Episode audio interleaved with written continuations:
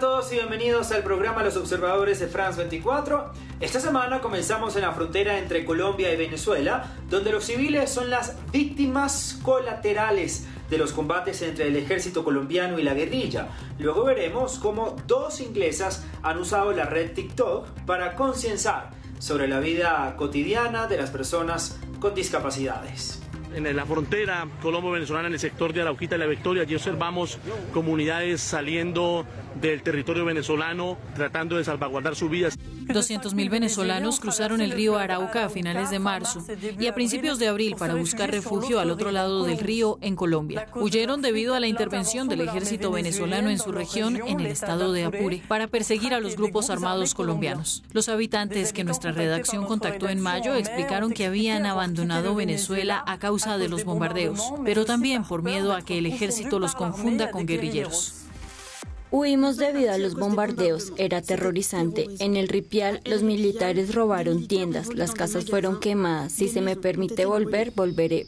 Pero por el momento no se han retirado las tropas del ejército venezolano.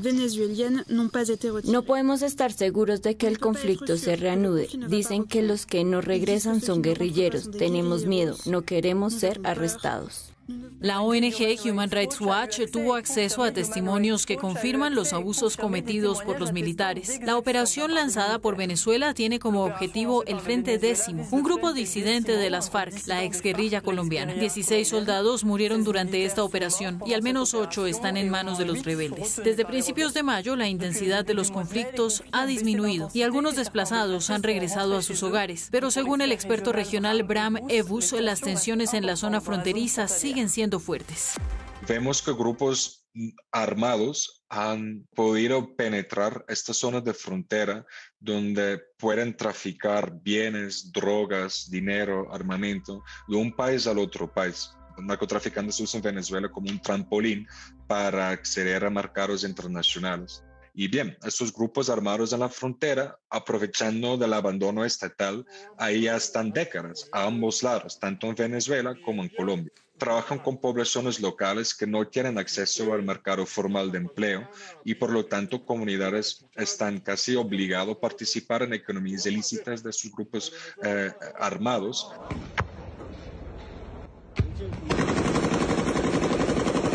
En Apure hay múltiples grupos armados que están compitiendo en economías ilícitas con grupos estatales que también participan en el narcotráfico. Vemos que la competencia se ha aumentado de tal forma que causó unas tensiones y por lo tanto la Fuerza Armada Bolivariana decidió deshacerse del actor armado que más molestaba. Eso es el Frente 10 de las FARC. Blind girl light a candle. Have you ever looked at a wheelchair user and wondered, oh, blimey, dove, how do they get in the bath? En TikTok, personas con discapacidades responden con videos a preguntas que les hacen los usuarios para dar a conocer su vida cotidiana y luchar contra los prejuicios. Dos mujeres británicas, Lucy Edward, que es ciega, y Jem Hopper, que es parapléjica, explicaron cómo lo hacen. Perdí la vista a los 17 años debido a una rara enfermedad genética, la incontinencia pigmenti. Es una manera muy larga de decir, soy totalmente ciega. Vi que había un vacío de conocimiento sobre la ceguera en Internet y me dije, bien, puedo hacer videos muy cortos y llamativos y llamar a la serie ¿Cómo lo hace una chica ciega? Les aseguro que hay mucha gente que no sabe cómo vivo mi vida diaria.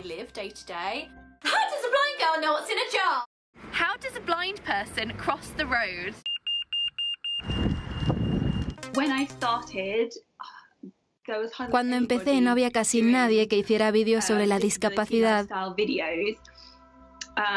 Me parece que el hashtag silla de ruedas tenía 11 publicaciones en Instagram. Hoy creo que superamos de largo las 100.000 publicaciones. Assuming all wheelchair users need help with their wheelchairs is ableist. We'll ask for it if we need it.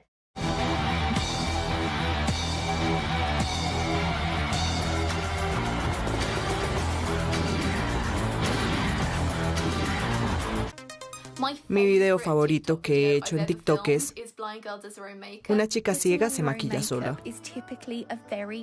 Maquillarse suele ser una tarea muy visual, pero ya no lo es para mí. Volví a tomar el control de mi apariencia. Fallé y me levanté. Fallé y me levanté.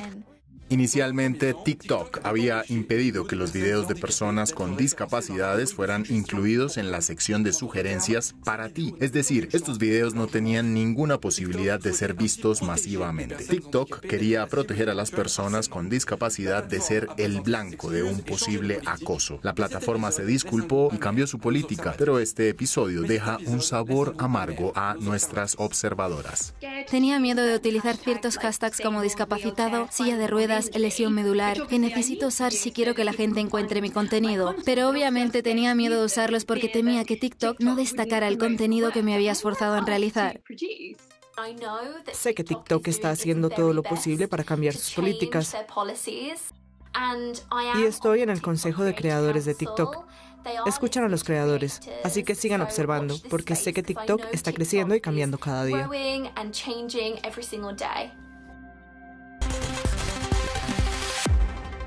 Y así terminamos nuestro programa por esta semana. Si quiere escribirle a nuestra redacción, todos los contactos aparecen en la pantalla. Envíenos sus fotos y videos aficionados y quizá sea el próximo observador de France 24.